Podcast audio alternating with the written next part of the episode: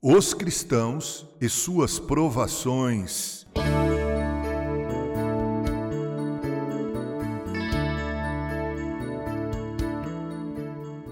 Tiago, meio-irmão de Jesus, escreveu em sua epístola o seguinte: abre aspas. Meus irmãos, tende por motivo de toda alegria o passardes por várias provações, sabendo que a provação da vossa fé uma vez confirmada, produz perseverança. Ora, a perseverança deve ter ação completa, para que sejais perfeitos e íntegros, em nada deficientes. Fecha aspas, primeiro capítulo de Tiago, versículos 2, 3 e 4. Em consonância com este pensamento, em Atos dos Apóstolos, encontramos no capítulo 14, verso 22, o seguinte: abre aspas, através de muitas tribulações, nos importa entrar no reino de Deus. Charles Haddon Spurgeon escreveu o seguinte: O povo de Deus tem suas provações. Nunca foi planejado pelo Senhor, quando escolheu seu povo, que deveriam ser isentos de dificuldades. Foram escolhidos na fornalha da aflição não foram escolhidos para a paz e a alegria terrenas. Nunca lhes foi prometido libertação da doença e das dores da mortalidade.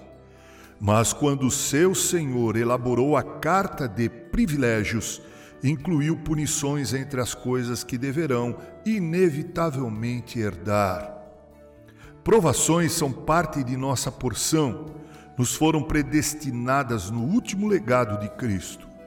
Assim, tão certo como as estrelas são formadas por sua mão e suas órbitas são determinadas por ele, nossas provações são certamente destinadas a nós. Ele ordenou o tempo e o lugar delas, também a intensidade e efeitos que deverão ter sobre nós. Homens bons nunca devem esperar fugir dos problemas.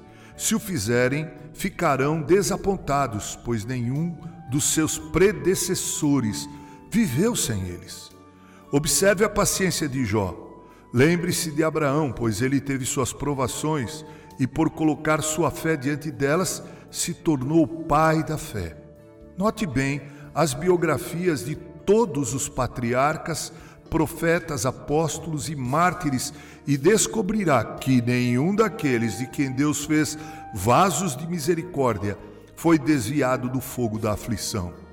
Foi ordenado desde a antiguidade que a cruz dos problemas fosse gravada em cada vaso de misericórdia, assim como a marca real é colocada para distinguir os vasos de honra do rei.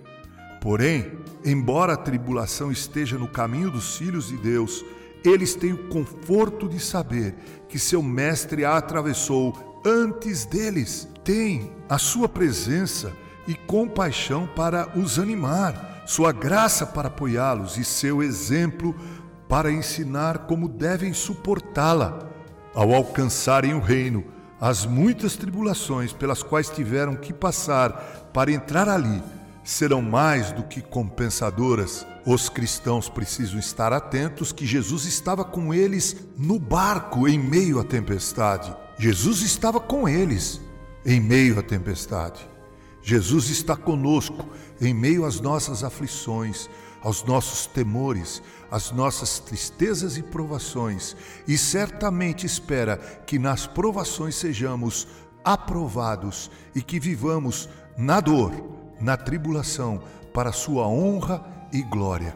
Que Deus nos abençoe. Com carinho, Reverendo Mauro Sérgio Aiello.